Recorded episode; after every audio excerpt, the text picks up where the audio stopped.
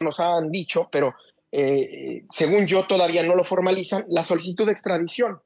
O si ya con el hecho de que lo encontraron culpable y venga una sentencia más o menos prolongada, porque puede tener desde 10 años hasta cadena perpetua, pues en México diga, pues ya para qué, ¿no? Ya para qué le hablamos. Porque hay que recordar que, a ver, eh, un poco lo que decías en tu columna, Carlos, eh, el, gobierno de México, pues no tenía una, una ya no digas un caso o, no había acusado de, ningún delito a García Luna, no tenía una investigación eh, antes de, del 2019 que, que eh, García Luna fue arrestado aquí en Estados Unidos. Entonces, eso también es importante, ver si, si el gobierno mexicano va a seguir adelante con, con eh, los delitos que le, que le han fincado allá en México. Entonces, tiene muchas vertientes, es un caso eh, que me parece importante por, en muchos sentidos, no solamente en términos de, se, ha generado, déjame que esté en el banquillo la, lucha contra el narco. Ariel, se ha generado en México un, eh, en medio de, mucho, mucha, mucho confeti, hay, hay un debate de fondo, ¿no? Y es un poco decir, Estados Unidos ha puesto a juicio a México en esta sucesión del Chapo salpicando al presidente, salpicando expresidentes, luego Cienfuegos, ahora García Luna. ¿Está, Estados Unidos enjuiciando a México o es solamente un juicio a García Luna? Y es un tema de opinión, pero ¿cuál es tu análisis de esto? Yo creo que es un poco las dos. Eh, no, no sé si está enjuiciando a México como tal, pero sin duda alguna eh, sí está en el banquillo eh, la lucha contra el crimen organizado en México y la cooperación bilateral entre Estados Unidos y México en términos de la lucha del crimen organizado, contra el crimen organizado. Eso yo creo que sí está claro que está, y tan está que Chuck Grace le está diciendo, oigan, pero si este es con el que cooperamos y, le dimos millones de dólares en entrenamiento, entrenamos a la policía, le dimos armas, le dimos sistemas, eh, y, ahora resulta que sabían, porque además cita ahí a varios eh, reportes de prensa y, también los testimonios del juicio, y ahora resulta que sabían y no hicieron nada, siguieron cooperando. Y, sí te voy a decir que en Estados Unidos hay una tendencia clara, eh, sobre todo en el juez y, todo, en proteger a sus agencias de seguridad. Eh, en, el, en, el, juicio pasaron de ladito de las interacciones que tuvieron con la DEA, que tuvo con la DEA solamente se refirieron a lo a lo que pudo haberse eh, haber sido pues importante para, la fiscalía, ¿no? Una de las cosas que está ahí es evidente es pues, o sea, este era el Golden Boy de las agencias, ¿no? La DEA, el FBI, adoraban a García Luna, ¿qué pasó ahí, no? Sí, entonces pasaron de ladito porque ahí hay, cuando menos, cuando menos cosas eh, pues que, que generan duda eh, acerca de, acciones y también de relaciones de las agencias de seguridad de Estados Unidos y Justicia respecto a García Luna cuando estaba en el poder. Entonces, esas cosas eh, en el juicio por lo menos las pasaron de ladito en Estados Unidos y es importante que ahora, por lo menos en el Senado, pues estén iniciando algún tipo de indagatoria. Eh, pero pero mi, para, para responder en concreto lo que me preguntaste, mi sentir, mi percepción es que eh, están a juicio tres cosas. Primero, obviamente, García Luna, eso ya lo encontraron culpable. Luego, la cooperación entre México y Estados Unidos y la lucha de México, eh, la presente y la pasada, pero también la presente, contra el crimen organizado, eh, que no ha sido muy, muy buena la relación, con, lo sabemos, con el presidente López Obrador y su gobierno, porque pues hasta mayores límites y y obstáculos le puso a la interacción con la DEA y con el FBI y después de esto, pues, quién sabe en qué va a terminar. Y en tercer lugar, también la percepción de México, eh, la imagen de México en Estados Unidos y en el exterior como un país en donde eh, ahora sí está comprobado pues que los altos mandos de la policía y de las áreas de seguridad del gobierno se aliaron con los criminales a tal punto que operativos de los carteles se pusieron los uniformes de la AFI y de la Policía Federal y se pusieron a detener ellos como si fueran policías a sus contrincantes de otros carteles. Y luego el mismo gobierno dijo que habían sido pues elementos de la policía cuando en, realidad no lo eran, eran operativos de los carteles uniformados, y luego los que sí eran policías, los policías federales, algunos se corrompieron a tal nivel que le ayudaban a Sergio Villarreal el Grande a bajar la droga de aviones en el aeropuerto internacional de la Ciudad de México y a sacarla y entregársela. Maleteros, o sea, maleteros, ¿no? Pues ya, no, francamente no se me ocurre mayor nivel de, de, penetración y de corrupción. O sea, ya estaban trabajando para ellos literal. De maleteros, de maleteros. De, maleteros, de maleteros, de choferes, de, de gestores, eh, de coyotes, de lo que tú quieras. Ya estaban trabajando para ellos. Y eso nos hace preguntar cómo están ahorita las cosas, en primer lugar, pero, pero también, en, segundo lugar, pues yo creo que hace ver que la percepción, la imagen de México como un país corrupto, eh, se apuntaló a raíz del ¿Crees que esto puede generarle rápido, ya para cerrar, Ariel, problemas a Felipe Calderón, a Andrés Manuel López Obrador, a Vicente Fox, a Enrique Peña, que han, entre algunos en el juicio del Chapo, otros tanto en el del Chapo como en este, han sido mencionados? Mira, eh, sin duda alguna creo que puede haber ahí algún tipo de indagatoria, eh, pero eso está en manos de los fiscales. Yo te voy a responder nada más con una cosa y que la gente haga sus, saque sus cuentas. Eh, no porque no quiera yo eh, responderte más, sino porque no puedo. Pero el único antecedente que tengo para responderte esa pregunta es el siguiente. Muy probablemente, si García Luna no hubiera sido mencionado en el juicio del Chapo, no habría habido una investigación contra él. Mm, y, muy probablemente eh, el hecho de que fuera mencionado hizo que los fiscales pusieran todavía más atención, si es que ya lo traían en la mira. Eh, porque pues sabemos que desde el 2009 tienen conocimiento de estos, eh, pues no son rumores, sino de estos reportes de los criminales cuando los agarraban, ¿no? Entonces, bueno, vamos a ver hay otros que han sido mencionados y, no se ha concretado nada en términos de investigación. E, este sí, depende. Yo creo que va a depender eh, no, de, no, de que, no de si los investigan o no, sino de que eh, a la hora de empezar a investigar crean que pueden tener o no eh, algunas cuestiones que puedan perseguir de manera legal. Gracias, Ariel. Qué gusto saludarte. Igualmente, Carlos, a ti ya la Hasta luego. Ariel Mostazos no solo es periodista en Estados Unidos, le sabe un montón a los temas de seguridad nacional. Dos de la tarde con siete minutos. Estás escuchando. Así las cosas con Carlos Loret de Mola. W. Agradezco mucho que nos tome la llamada el magistrado presidente del Tribunal Electoral del Poder Judicial de la Federación, Reyes Rodríguez. Magistrado, ¿qué tal? Muy buenas tardes. Muy buenas tardes, Loret. Gracias a ti por la entrevista. Saludos bueno, a tu eh, una mujer al frente del INE, el tribunal dice así tiene que ser. ¿Cómo llegan a esta conclusión, esta feliz conclusión?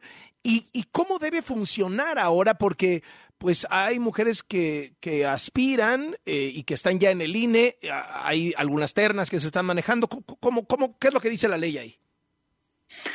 Lored, efectivamente, ayer la sala superior por mayoría tomó la decisión de que la próxima designación para la consejera presidenta del Instituto Nacional recaiga en una mujer. Para esto se revisó la convocatoria que emitió la Cámara de Diputadas y Diputados y se modificó la integración de la quinteta que debe presentar el comité técnico para que sea eh, conformada solamente por mujeres. ¿Cómo llegamos a esta decisión? pues a partir de eh, el análisis de esta convocatoria, eh, la sala superior estimó que hay que garantizar el principio constitucional de paridad de género, el cual fue introducido en la reforma constitucional de 2014 y reforzado hacia una política de paridad total a nivel constitucional con la reforma de 2019. El objetivo es que las mujeres participen activamente en la toma de decisiones y estén eh, incluidas en los más altos cargos, como es la presidencia del Consejo General del INE. Es importante observar eh, que esto ha tenido un desarrollo, además de constitucional, legal, jurisprudencial.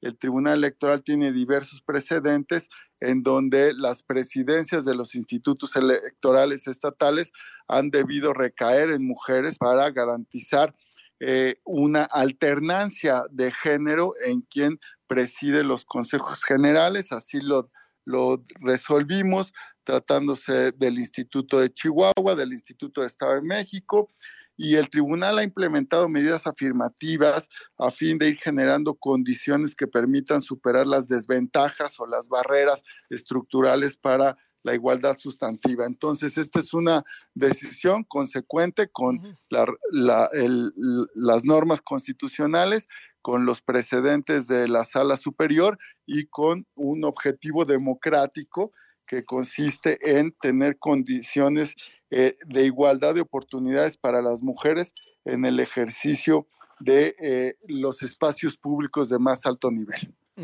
Eh, están, está eligiendo ahorita el comité técnico los perfiles que van a integrar, pues digamos, estas, estos grupos de cinco personas para sustituir a los cuatro consejeros que se van. Uno es Lorenzo Córdoba, ¿no? De esos cinco perfiles que elijan en, digamos que en la, el casillero de Lorenzo Córdoba, ¿de ahí tiene que salir la nueva presidenta del INE o puede salir de otros lados, de otras quintetas? Eh, ¿Cómo funciona esto? El, el comité técnico tiene que presentar al Pleno de la Cámara, a, la Junta de Coordinación Política en primer lugar para que generen los consensos políticos y después sean votadas las propuestas para integrar eh, efectivamente cuatro consejerías. Eh, de estas consejerías, una es la presidencia, eh, esta, la quinteta para la presidencia eh, debe ser integrada solo por mujeres. La convocatoria preveía que se conformaría una quinteta mixta. Esto es lo que se modifica. Ahora, las otras eh, tres quintetas van a estar integradas dos solo por hombres, una solo por mujeres. ¿sí? Entonces, así se garantiza que se mantenga la integración del Consejo General del INE con cinco consejeras y cinco consejeros, que es como actualmente está. La consejera Carla eh, Humphrey estaba diciendo que ella evaluaba postularse a la presidencia del INE. ¿Puede? Considerando que ella pues, no va a estar en esa quinteta, pues porque ya es consejera. Respondiendo, siguiendo con la pregunta anterior, la presidencia tiene que salir del proceso de convocatoria que convocó la Cámara y de la quinteta para la presidencia. Eh, eh, no podría yo decirte algo respecto a este supuesto que me comentes ahorita sobre si una consejera puede aspirar a la presidencia, porque eh, eh, la, eh, eso podría ser motivo de otra controversia y yo no puedo adelantar algún criterio al respecto. Lo que sí te puedo señalar es que la constitución política de los Estados Unidos mexicanos dice textualmente el consejero presidente y los consejeros electorales durarán en su cargo nueve años y no podrán ser reelectos. Punto. Serán electos por el voto de las dos terceras partes de los miembros presentes de la Cámara de Diputados y establece el procedimiento. Termino la cita. Eso es lo que establece el marco constitucional. Las y los aspirantes se registran eh, eh, en la Cámara de Diputados. El comité técnico tiene que hacer una valoración de cumplir con requisitos, la idoneidad de los perfiles y proponer después de un procedimiento de evaluación, de entrevistas, eh, quintetas a la Junta de Coordinación Política y ya será la Junta la que presente las propuestas eh, eh, al Pleno de diputados y diputadas. una pregunta, magistrado presidente del Tribunal Electoral del Poder Judicial de la Federación, Reyes Rodríguez. ya hasta internacionalmente, hoy sale en la portada del New York Times, sale en la portada del Wall Street Journal, que este plan B del observador busca retroceder la democracia mexicana. ¿Ustedes perciben que están descuartizando al INE y en ese sentido pueden descuartizar también al tribunal que usted preside? Lo que yo percibo es una amplia discusión pública en torno a este plan B, que efectivamente eh, tiene un espacio nacional e internacional. También que se han manifestado distintas voces que van a controvertir esta reforma político-electoral tanto a través de acciones de inconstitucionalidad y controversias en la Suprema Corte de Justicia de la Nación y también se han ah, anunciado eh, juicios en materia electoral cuando se trata de actos de aplicación de esta reforma. Eh, no podría emitir un juicio de valor o una opinión jurídica porque también esto será materia de controversia puede llegar a mi escritorio en algún momento y por esa eh, eh, razón prefiero eh, estar, digamos, evitando.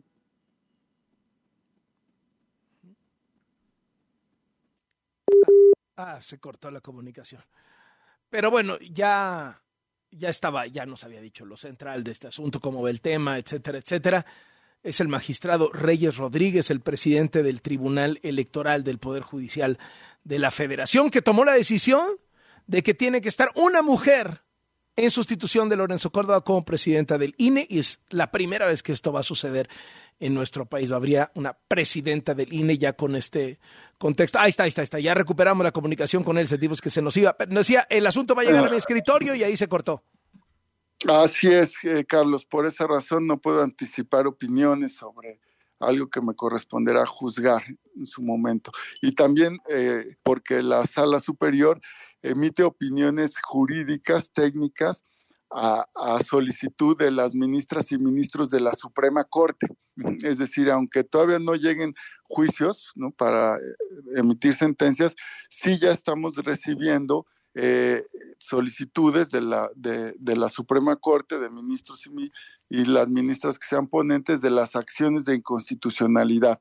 Emitimos la opinión técnica y esta no es pública, ¿no? Porque así está establecido el procedimiento de acciones de inconstitucionalidad en, la, en, el artículo 105 y en la ley correspondiente. Muchísimas gracias, magistrado. Qué gusto saludarle. Igualmente, Carlos. Hasta luego. Reyes Rodríguez es el presidente del Tribunal Electoral del Poder Judicial de la Federación. Dos de la tarde con 16 minutos. Estás escuchando. Así las cosas con Carlos Loret de Mola por W. Creo que todos los días le relatamos un episodio atroz de violencia en Zacatecas. Zacatecas iba muy mal en términos de seguridad. Y entonces lo empezó a gobernar David Monreal de Morena, hermano del senador Ricardo Monreal, y se puso todavía peor. Ha sido un desastre, un desastre en términos de seguridad. Diario es algo, es algo, es Zacatecas, Zacatecas, Zacatecas. Y ahora, pues, ¿qué pretexto, no? La mayoría de los alcaldes son de Morena, el gobernador es de Morena, presidentes de Morena, la Guardia Nacional la inventó Morena, o sea, ¿cuál es, el ejército está al servicio, ¿cuál, cuál es ahí, no? ¿Cuál es el pretexto? Y entonces los de los universitarios se hartaron de la violencia y salieron ayer a la calle. Se juntaron, según dicen las crónicas periodísticas, aproximadamente 15 mil personas. Para que nos entendamos, si hacemos la proporción en términos de población entre Zacatecas y la Ciudad de México, que se junten 15 mil personas en Zacatecas es como si se juntan 100 mil en la capital del país. Entonces imagínense lo que estaríamos diciendo con una marcha de 100 mil contra la inseguridad en la capital del país, o sea, rebosando el Zócalo. Supone que el Zócalo se llena con 80 mil, con eso le digo todo. Está en la línea el rector de la Universidad de Zacatecas, el doctor Rubén Ibarra Reyes. Rector, qué gusto saludarle, muy buenas tardes. Buenas tardes, buenas tardes. ¿Qué, fue, qué, está pasando en Zacatecas? ¿Por qué se ha salido de control la violencia? ¿Es malo el gobernador? ¿Lo ha hecho mal? Bueno, nosotros no estamos para juzgar al, gobernador. El, tema tiene que ver con eh, un desgaste del tejido social que, tiene muchos años, digamos, que está eh, deteriorando la situación de la seguridad en el caso de Zacatecas. En el caso de la universidad, el día de ayer efectivamente sale a marchar eh, con una consigna única, que es la exigencia de mayor seguridad, de seguridad integral para nuestros estudiantes, para nuestros profesores, para los trabajadores, hacer visible el malestar social que tenemos en estos momentos y también, por supuesto, y decirlo de manera muy clara, porque la universidad pública debe de eh, enarbolar también propuestas y también, por supuesto, sumarnos, sumarnos como comunidad universitaria a esta reconstrucción del tejido social tan fundamental, tan necesario en nuestro país y en nuestro estado en particular. Eh, ¿Piden ustedes la renuncia del gobernador? ¿Piden la renuncia del secretario de Seguridad? ¿Han hablado usted con el gobernador sobre esto? En ningún momento eh, la, la, marcha tiene ese objetivo, al contrario, eh, el objetivo es hacer visible la necesidad de una, de una mayor seguridad para toda la ciudadanía zacatecana y en particular para la universitaria. Y en efecto, yo he estado platicando con el gobernador sobre esta situación. El día de ayer por la mañana, la Universidad Autónoma de Zacatecas participó en la mesa de construcción de paz, donde están representadas todas las fuerzas del orden, tanto federales como estatales, y encabeza el gobernador. Y posterior a la marcha tuvimos una mesa específica para el tema de la universidad, donde estuvo el representado del gobernador por la secretaria de gobierno y estuvo el fiscal de la entidad y ya particularizamos zonas de riesgo que tienen los universitarios, eh, eh, zonas vulnerables donde falta luz, donde falta mayor presencia de las fuerzas del orden, donde necesitamos pues eh, una, una, seguridad más, más sólida, más fuerte, más real de la, de la, del Estado. ¿Qué le dice el gobernador? Ah, o sea, ¿llevan ustedes alguna propuesta en el sentido de más Guardia Nacional, más ejército, más policía? ¿Llevan alguna propuesta o, es la denuncia lo que llevan? Nosotros tenemos eh, un diagnóstico que, hemos elaborado en la universidad, que, primero localiza zonas vulnerables de diferente, con diferente tipo de vulnerabilidad, digamos, o diferentes factores de vulnerabilidad. El tema de la falta de luz, el tema de la falta de, la presencia, pues, de, la policía municipal, estatal, federal, de, miembros, pues, del orden eh, público.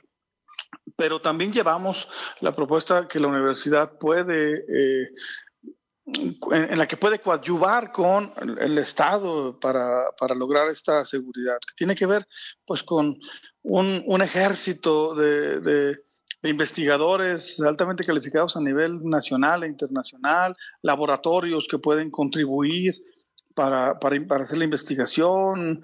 Eh, tenemos eh, una escuela de psicología altamente calificada que puede ayudar también eh, a víctimas de delitos, etcétera, etcétera, etcétera, etcétera, etcétera. Es decir, es, es un tema integral. Yo estoy convencido de que la seguridad no se puede resolver matando a los delincuentes, se tiene que resolver de origen y el origen está en la sociedad.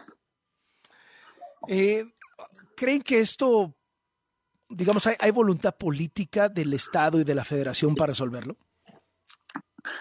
Sí, nosotros sí la, sí, sí la podemos considerar. Eh, eh, creo que falta una estrategia mucho más sólida.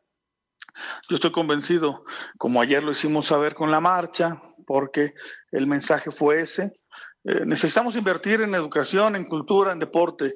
Eh, necesitamos eh, concentrar a las juventudes en, actos de valor y no dejarlos sueltos, libres, porque entonces tenemos estas otras complicaciones que estamos viendo. Yo sí veo la voluntad política en el caso del Estado con la universidad, pero falta mucho, falta mucho por hacer, falta muchísimo por hacer. Pues estaremos al pendiente. ¿Tienen alguna otra movilización programada? Eh, ¿Algún tipo de seguimiento a esto? Tenemos la mesa de trabajo permanente. Ayer nos reunimos eh, cerca de dos horas, dos horas y media. El día de mañana eh, tendremos otra mesa de trabajo por la mañana con las autoridades y a las 12 del día estaremos presentando una estrategia donde la universidad participa, una estrategia de seguridad con, con el Estado y trabajaremos más en un orden propositivo que, en otra cosa. Y evidentemente siempre, siempre, siempre, siempre andar hablando la bandera de que la Universidad Autónoma de Zacatecas es la, la institución más noble de los zacatecanos y también es una institución que buscará siempre, siempre el beneficio social, siempre, siempre. Estaremos al pendiente, rector. Muchas gracias por estos minutos y muy buenas tardes. Al contrario, muchísimas gracias. Hasta luego, Rubén Ibarra, el rector de la Universidad de Zacatecas, salieron a marchar de esta manera. Son las 2 de la tarde con 23 minutos. El deporte desde todos los ángulos. El balón como brújula para recorrer el mundo y entenderlo mejor. Soy Alberto Lati, periodista y escritor. Latitudes, con Alberto Lati, en Así las Cosas. Querido Beto Lati, arráncate. Con todo gusto, Carlos. En este momento el Barcelona enfrentando al United en Old Trafford, imponiéndose 1 por 0. Recordar que la ida terminó 2 por 2. Y que el Barça se encuentra en una crisis institucional a raíz de la revelación de los pagos. El vicepresidente del Comité de Árbitros en España. Ha habido mucho ruido en ese sentido y muy justificado. Pero esto es en la cancha. Y sin Pedri, ni Gaby, ni Dembele. El Barça está derrotando 1 por 0 al United, un gol tempranero, un penal, convertido en gol por parte de Lewandowski, queda mucho partido, todavía no hay gol de visitante, así que si empataran hoy, iríamos a prórroga y después a penales, como ya ha ido a penales un partido este día, en este momento el Bayern Leverkusen frente al Mónaco, Bayern que dirige Xavi Alonso, ¿te acuerdas aquel fino mediocampista que estuviera en Real Sociedad, en Liverpool, en Real Madrid, en Bayern Múnich, campeón de Europa dos veces, campeón mundial con España. Xavi Alonso lo dirige y está a punto de avanzar, imponiéndose al Mónaco en este momento con el PCB. Eric Gutiérrez fue titular, no alcanzó para la remontada frente a Sevilla, habían perdido 3 por 0 la ida, ganaron 2 por 0. En este momento el otro mexicano en la cancha es nada menos que Edson Álvarez con el Ajax, porque el Ajax en la ida empató a 0 con el Unión Berlín y ahora están de momento también igualados sin goles en este instante. Fútbol mexicano, Cruz Azul con Tuca Ferretti desde la tribuna, todavía no en la banca, todavía no dirigiendo, fue presentado hasta este día. Cruz Azul que se impone al Atlas. De repente arte de, magia, de repente el milagro. La máquina no le ganaba a nadie, estaba hasta abajo en la tabla. Se fue el Potro Gutiérrez y dos victorias consecutivas, seis puntos al hilo. Tuca Ferretti ya ha asumido el timón y también Conejo Pérez ha asumido la parte directiva en la máquina cementera. Querido Carlos, más allá de esos temas, el abierto mexicano de tenis en Acapulco calentando, ya está en México Berretini, el gran raquetista italiano de los mejores de los últimos años.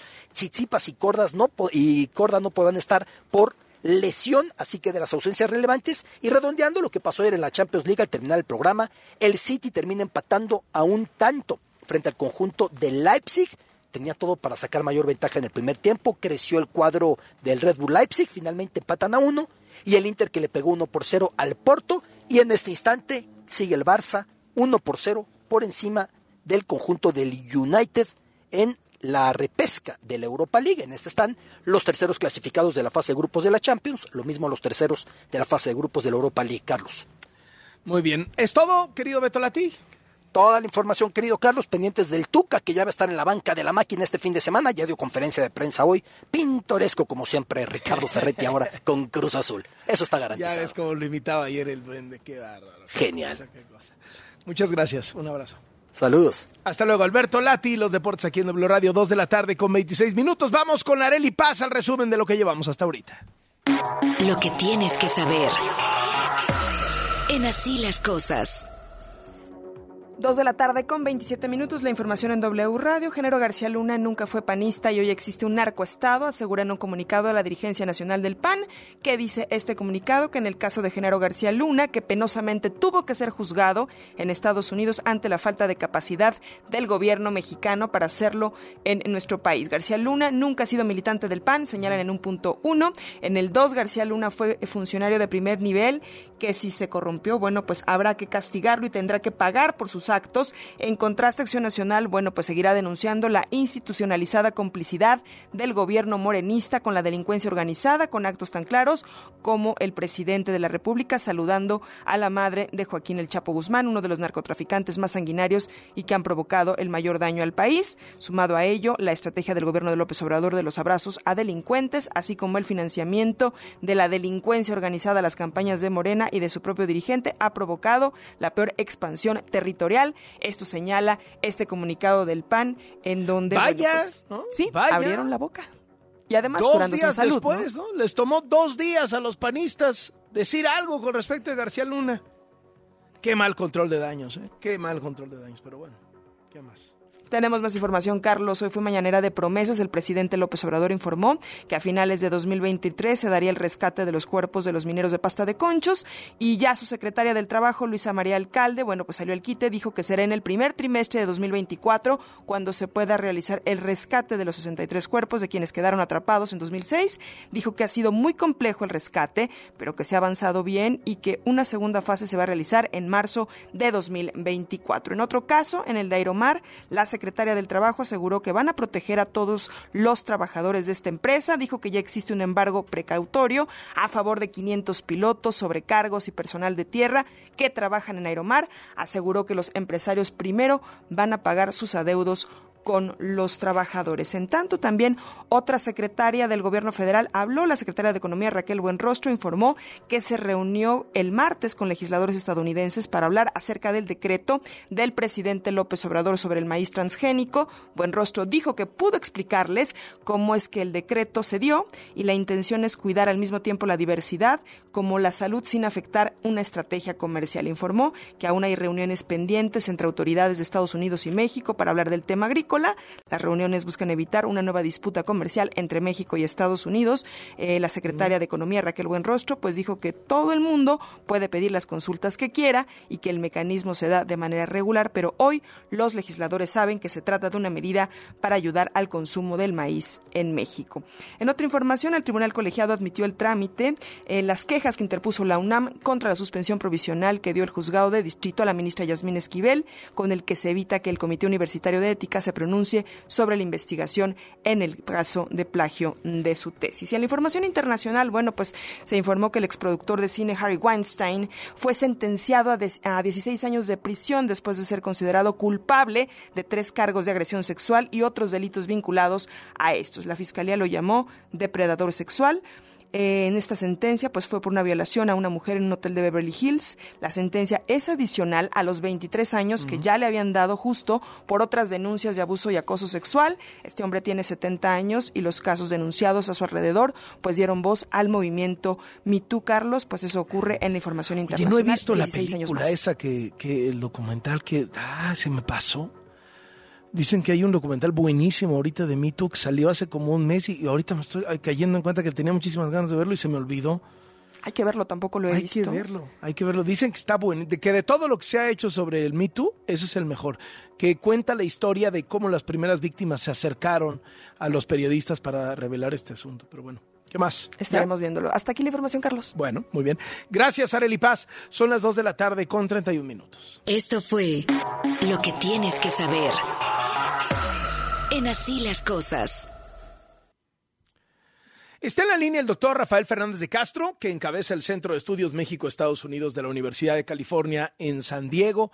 Querido Rafa, hoy llegan a las portadas del New York Times y del Wall Street Journal piezas diciendo el plan B electoral de López Obrador es un retroceso para la democracia mexicana. El, el, New York Times incluso reporta que la Embajada de Estados Unidos en México ha mandado comunicaciones al gobierno central diciéndoles esto es muy peligroso y que al parecer la estrategia del gobierno de Biden es no vamos a decir nada, no provoquen a López Obrador. México tiene instituciones fuertes capaces de defenderse ante esto. ¿Qué piensas, querido Rafa? Muy buenas tardes.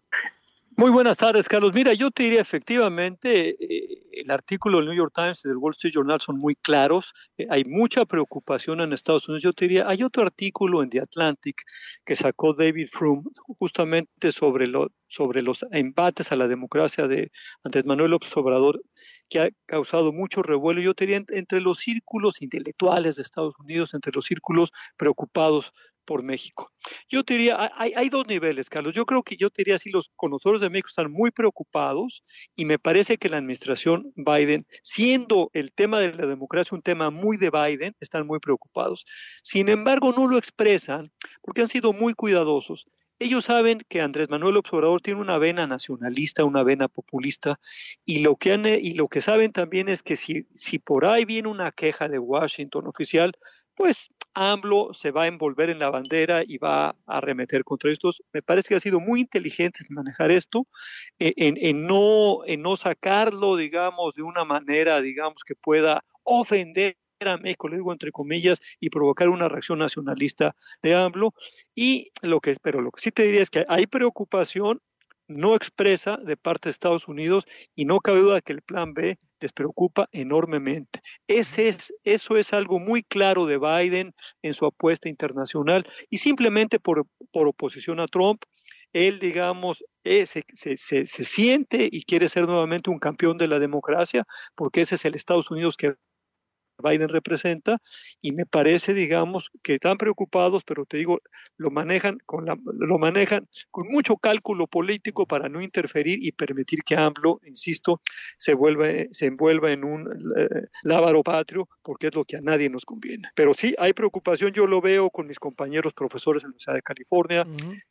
Varias Ahora, eh, gentes me han eh, preguntado un poco qué lo que está dice pasando, Estados está Unidos es las instituciones mexicanas van a poder contener esta embestida autoritaria de López Obrador. Eso pues es la Suprema Corte fundamentalmente, ¿no? O sea, la, la- la sociedad saliendo a la calle, la marcha de noviembre, la concentración en el Zócalo de este domingo, la Suprema Corte tiene en sus manos y esa es la institución evidentemente de la que están hablando. ¿Qué pasaría, qué haría Estados Unidos, Rafa, si resulta que la Suprema Corte no lo contiene y deja pasar el plan B. ¿Crees que Estados Unidos, o sea, cuáles son las herramientas que tendría Estados Unidos? ¿O le vale y dice, pues muy, muy problema de México si pierden su democracia que tanto les costó construir? No le vale nada, Carlos, al contrario, están muy preocupados, pero me parece que saben que una intervención directa no es la correcta. Entonces, ellos están apostando por las instituciones, ellos están apostando por, por, por el diálogo con el propio AMLO. Mira, Carlos, yo a mí me, toca de alguna manera mi centro hacer opinión en Estados Unidos sobre esto. Yo tuve en las últimas tres semanas a tres analistas, a José Gondelberg, a Denise Dresser y a Jesús Silva Jesús Marx hablando de esto. Y yo diría, nunca había tenido conferencias tan llenas. Se llenaron los auditorios en la universidad para escucharlos a ellos tres. ¿Por, qué? Porque hay, un, hay una preocupación claramente universitaria, eh, claramente los mexicanos que vivimos en Estados Unidos, por qué está pasando en el país, porque eso nos costó demasiado, ha sido demasiada costosa eh, el proceso de la democracia como, pa- como para, para perderlo. Aquí estuvieron también lo, eh, Lorenzo Córdoba y también Ciro Murayama, no en San Diego, pero en Tijuana la semana pasada presentando su libro La democracia no se toca y me parece muy importante digamos que, que fueran muchas gentes de San Diego a Tijuana a escuchar esto porque aquí es una región binacional. Entonces hay enorme preocupación, pero una cosa es la preocupación de los medios, la preocupación de los académicos, la, la- la preocupación, digamos, de los que piensan México, en Estados Unidos, que son muchos, y otra es la del gobierno, que me parece que él ha jugado realmente muy bien, un Biden muy cuidadoso de no meterse eh, en estos terrenos, porque sabe que, que entonces abreva en los terrenos peleoneros de López Obrador. Entonces, me parece que no se van a meter, a, a meter en este terreno. Me digamos, ellos están apostando por la democracia, pero también hay que, hay que decirlo, Carlos, hay dos Estados Unidos. Tenemos ahorita en la Casa Blanca al hombre prodemócrata, pero el señor Trump se las trae, él es un agente ya abiertamente antidemocracia, abiertamente, digamos, que sigue sin reconocer la elección del 2020. Entonces yo te diría, pues, este, eh, con el Estados Unidos de hoy, yo te diría maduro y muy pro democracia, van a ser muy cuidadosos en no, no, no meterse con México porque saben su negocio y la diplomacia y a mí me parece, digamos, que aquí en Salazar le han, a mí me parece que le han enmendado la plana, ya ves, cuando, cuando vino esa crítica muy Sí. fuerte en New York Times, yo estoy convencido que la Casa Blanca le ha, le- le ha dicho, "Oye, no te metas en estos temas que son muy complejos de la democracia, porque la verdad de las cosas nos afecta. A mí me parece que, que la Casa Blanca tiene claro que sí hay un peligro en la democracia mexicana, pero quieren apostar a que las instituciones y a que la propia, yo te diría, pluralismo que, que hay en México, las, la- las marchas populares, eh, toda la prensa unificada, pues criticando y, y- y hablando sobre esto, esa es la apuesta de Estados Unidos, una apuesta Oye, a que México corrige internamente estos, estos excesos del gobierno. ¿Cómo incide en la relación bilateral el caso García Luna cuando eh, pues está pasando esto, esta atmósfera? El fallo se da el, el, eh, el martes, eh, pero luego tienes la manifestación del Zócalo el domingo y tienes a un López Obrador diciéndole a Estados Unidos, pues tú consentiste a García Luna, ¿eh? Tú pues, era tu niño consentido, ¿por, qué no ofreces disculpas? ¿Por qué no haces una autocrítica? Y tienes a la DEA contestándole a López Obrador, oye, hazme el favor de detener más narcos, de extraditar más narcos, de desarticular más laboratorios de fentanilo. ¿Cómo, cómo sientes que está la relación en esto?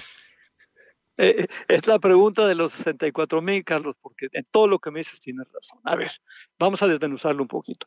Y yo creo, bueno, no creo, nunca había habido un funcionario mexicano de tan, tan, de tan alto nivel enjuiciado en los Estados Unidos. Eso es, hay que decirlo. Uh -huh. El agente que era realmente el coreback justamente de la lucha contra eh, los cárteles de la droga y contra el crimen organizado.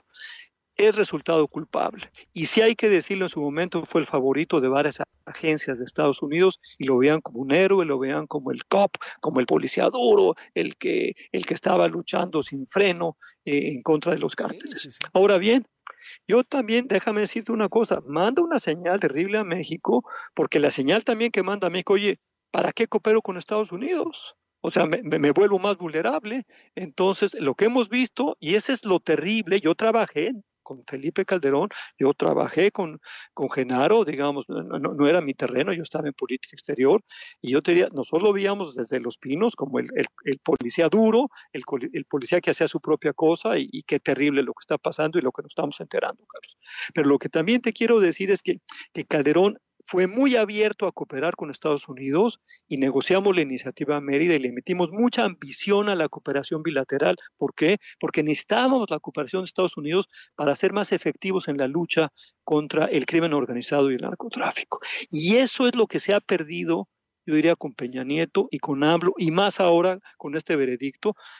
Eh, tanto Peña Nieto el, su, y su equipo como AMLO han sido mucho más nacionalistas, es decir, mucho más cuidadosos en la cooperación con Estados Unidos. Tenemos una cooperación mucho más magra y ahora después de esto me parece que va, que va a ser aún más pequeña. Entonces, me preocupa porque si queremos ser efectivos en esto tenemos que luchar hombro con hombro con Estados Unidos, porque Estados Unidos y así se lo dijo Hillary Clinton a Calderón, es parte del problema porque ellos consumen y demandan las drogas y mandan las armas a México y por eso Estados Unidos tendría que ser parte de la solución. Con esto que estamos viendo en Nueva Jersey, esa, esa cooperación va a ser más magra, y yo, yo, lo siento muy negativo, Carlos, en todo sentido, porque, porque afecta, digamos, las ganas y la actitud de cooperación que, insisto, con Peña Nieto y con AMLO ha sido mucho menos ambiciosa y han sido mucho menos decididos a cooperar en materia de seguridad con los Estados Unidos. Rafa, te agradezco muchísimo y te mando un abrazo. Otro para ti, Carlos. Hasta luego. El doctor Rafael Fernández de Castro, quien encabeza el Centro de Estudios México-Estados Unidos de la Universidad de California en San Diego. Dos de la tarde con 42 minutos. Estás escuchando.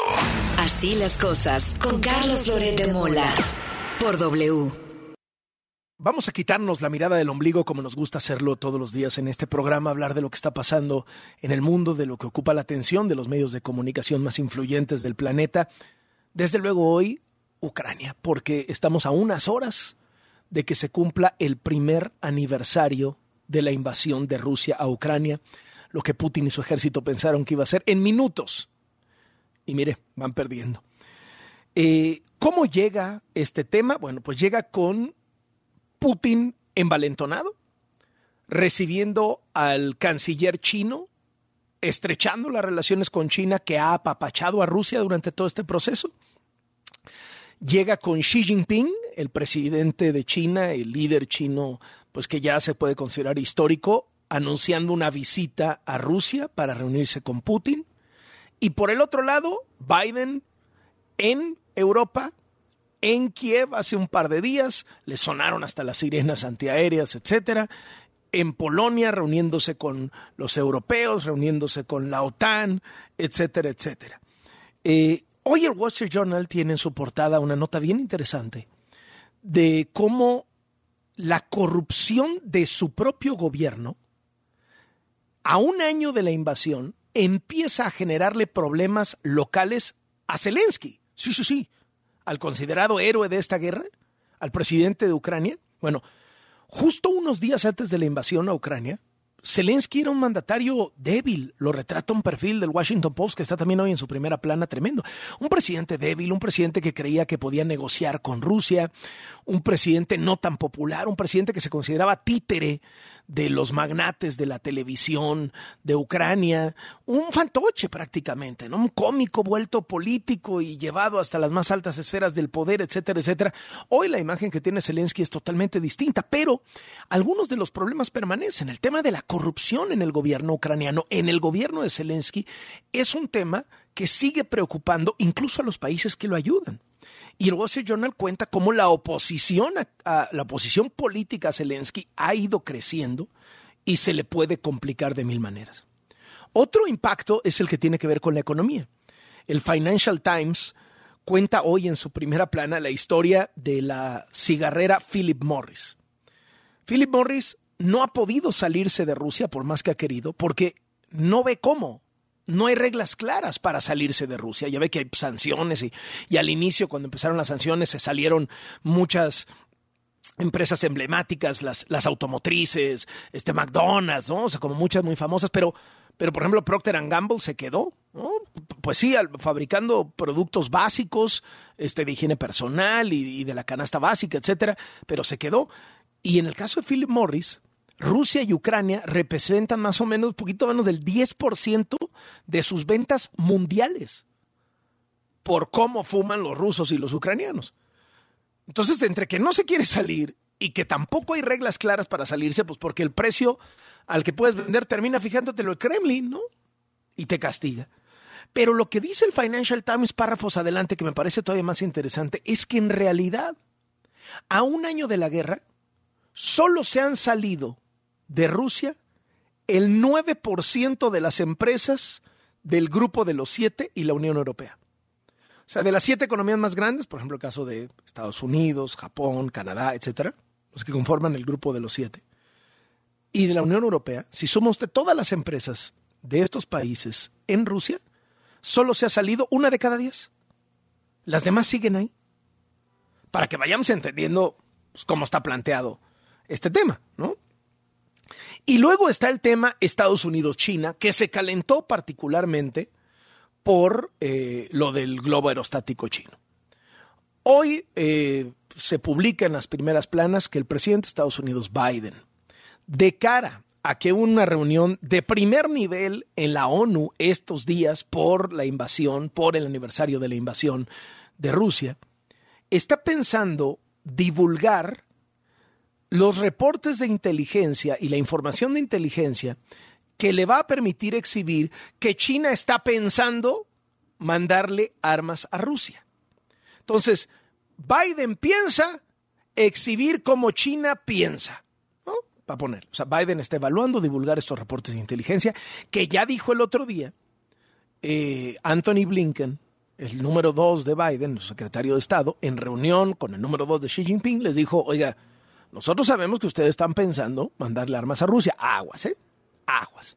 El otro día el Washington Post, de hecho, hizo un recuento en su portada, hablando con uno de los altos mandos militares de Estados Unidos en Asia, pues de cómo la situación está peor que nunca entre China y Estados Unidos. Y hacía el recuento de lo que para Estados Unidos son las agresiones chinas. Va Nancy Pelosi, cuando era la Speaker of the House, ¿no? la, tercera en la sucesión, eh, la, la jefa del Congreso, va a Taiwán y acto seguido China lanza misiles sobre Taiwán. China ha crecido su arsenal nuclear. Déjese los globos aerostáticos de hace unos días. Han habido globos aerostáticos espías cerca de Hawái, que usted sabe Hawái pues es un estado de los Estados Unidos, aunque está pues, lejos de, del, territorio central, ¿no? de, la parte continental, pues, y han habido. Récord de lanzamiento de misiles de Corea del Norte, que todo el mundo sabe, el que lo apapacha es China.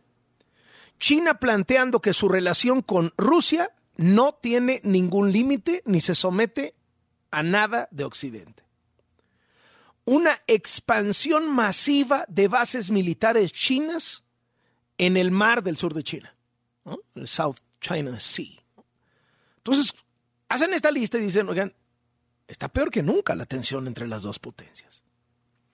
De hecho, el New York Times cuenta que Estados Unidos se ha aprovechado de la hostilidad de China con sus vecinos para acercarse a esos vecinos. Un poco lo mismo que ha hecho China con algunos países latinoamericanos, hostilizados por Estados Unidos, pues para acercarse, ¿no? O sea, cuando Estados Unidos le llevaba muy mal, ¿qué le voy a decir? Con Venezuela, con Ecuador, con Bolivia, ¿qué hicieron? Voltear a China. El caso de México fue también de alguna manera, ¿no? Entonces, ¿qué ha hecho Estados Unidos? Lo mismo allá. Y, y, bueno, pues entre las cosas más centrales, eh, frente a todos los agravios de China a Filipinas, Estados Unidos acerca a Filipinas y logra un acuerdo militar para instalarse en Filipinas como nunca antes había sucedido. Entonces, tema central, y además el canciller de China anda ahorita de gira por toda Europa para cortejar a los europeos, para ligárselos, ¿no? Y decirles, oigan, vean qué lindos somos. Pero esto contrasta, este, este esfuerzo que ha hecho últimamente China para tratar de mostrarse como amistoso, como componedor, como capaz de mediar en un conflicto entre Rusia y Ucrania y sobre todo amigable a la inversión, viene a estrellarse con una historia que publica el Financial Times hoy en su portada. Uno de los hombres más ricos de China, un financiero, un banquero, el, dueño del banco China Renaissance, está desaparecido desde principios de este mes. Desaparecido. Dicen que sus familiares no lo encuentran, dicen que en su oficina no lo encuentran. ¿Y cuándo desapareció este banquero chino llamado Bao Fan? En el momento en que se supo que estaba tratando de sacar su dinero de China para llevarlo a Singapur.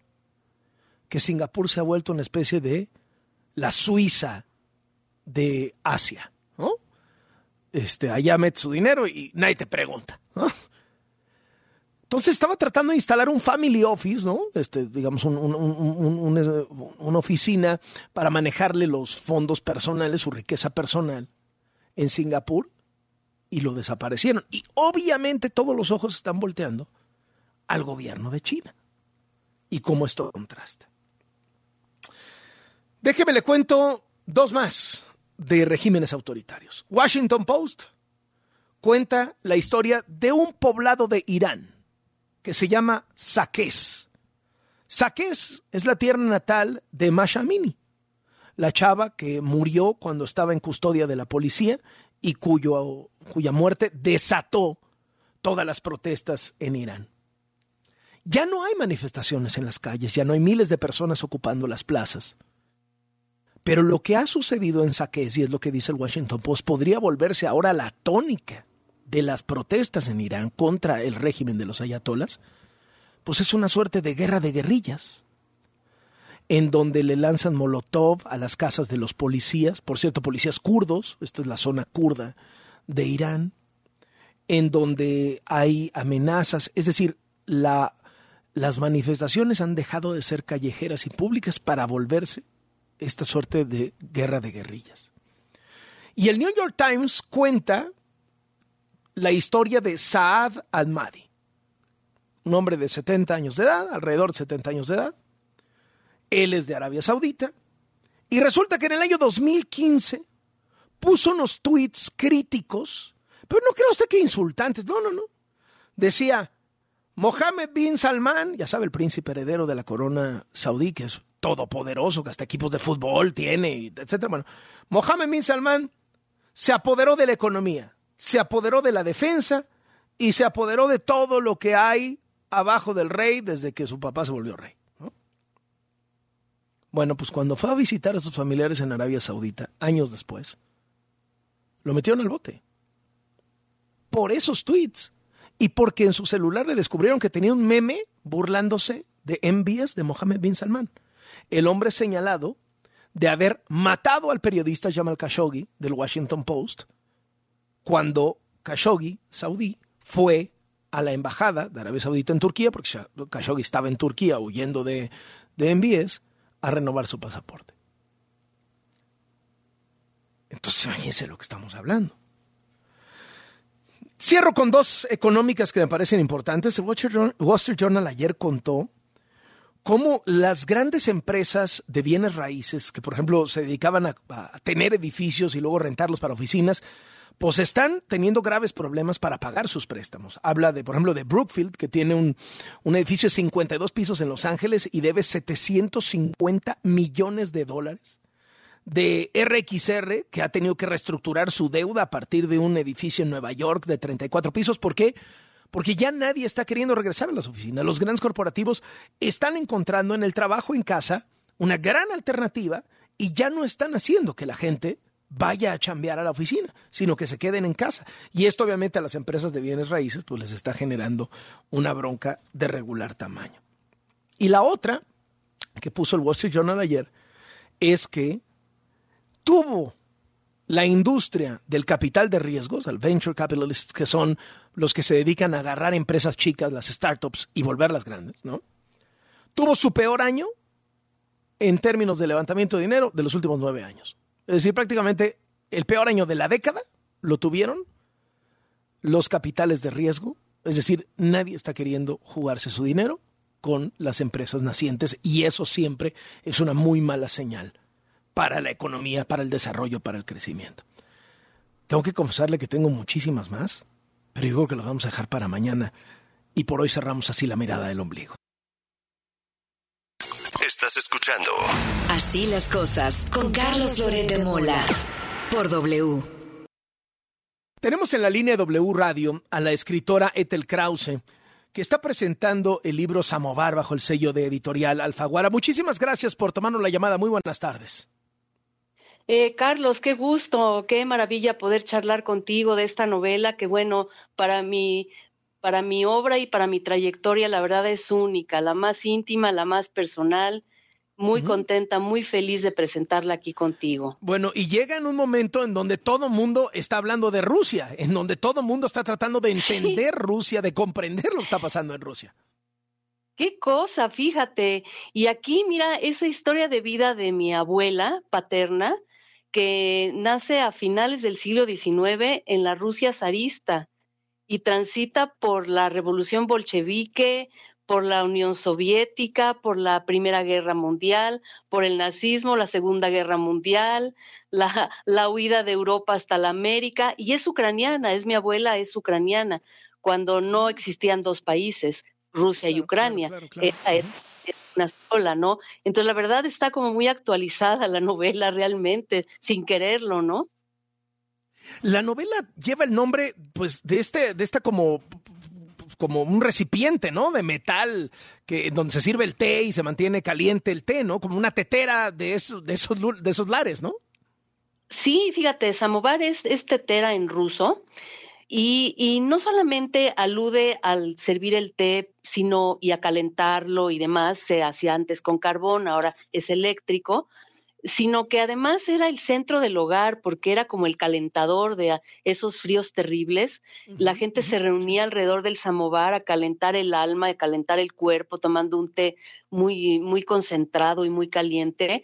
Y eso provocaba la intimidad, la conversación. O sea, el samovar es un elemento muy simbólico en la vida del, alma rusa. Y en la novela, además, es un elemento lleno de simbolismo también, de alegoría, de, de que, de tener aquello que te pertenece, algo que no sueltas, algo que te va a dar sentido de la vida.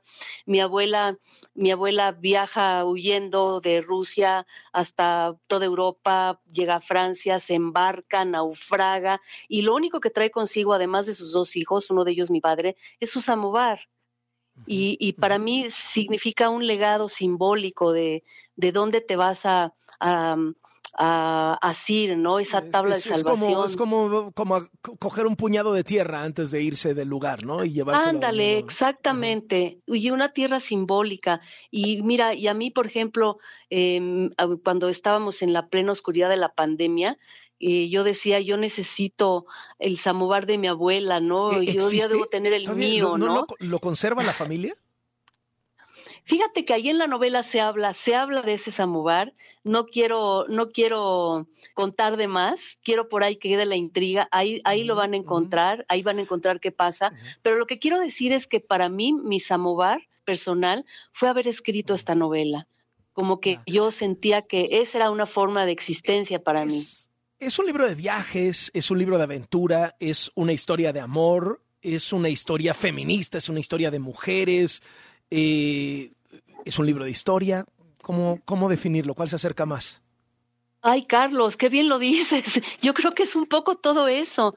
Mira, sin haberme propuesto este contexto, como tú le llamas, feminista, y sí, porque, bueno, para, para los lectores de hoy lo es, es un, es un canto a las mujeres de aquellas generaciones que no tenían tiempo, ni cabeza, ni posibilidades de ponerse a, a filosofar y armar ideologías, ellas tenían que vivir, que sobrevivir, que salir adelante. Y claro, hoy lo vemos como esta fuerza de mujeres que se unen eh, para, para salvar, ¿no? Para salvar la vida y para darle sentido. Y en ese y en ese, en esa mirada, pues sí, hay ese feminismo. Hay, es un libro de historia porque nos habla de la historia de todo un siglo, del siglo XX, ¿no? Con sus, eh, con sus claroscuros terribles. Es una historia de amor porque la vida de la abuela y la nieta eh, es una, hay unos paralelismos amorosos allí, en donde amores perdidos y amores ahí con criminales, que allá la gente entenderá a qué se refiere con eso, ¿no? Yo creo que es todo eso que dices. Carlos, lo dices muy bien. Ahora, no, gracias, pero a mí la parte que me parece increíble es que si bien, eh, pues digamos, la, narrativa, la trama del amor, pues es, es, eterna, ¿no? Tiene un chorro de guiños, no solo al siglo XXI, sino a la segunda década del siglo XXI. Es decir, tenemos, este, o tercera década, ya que estamos entrando en ella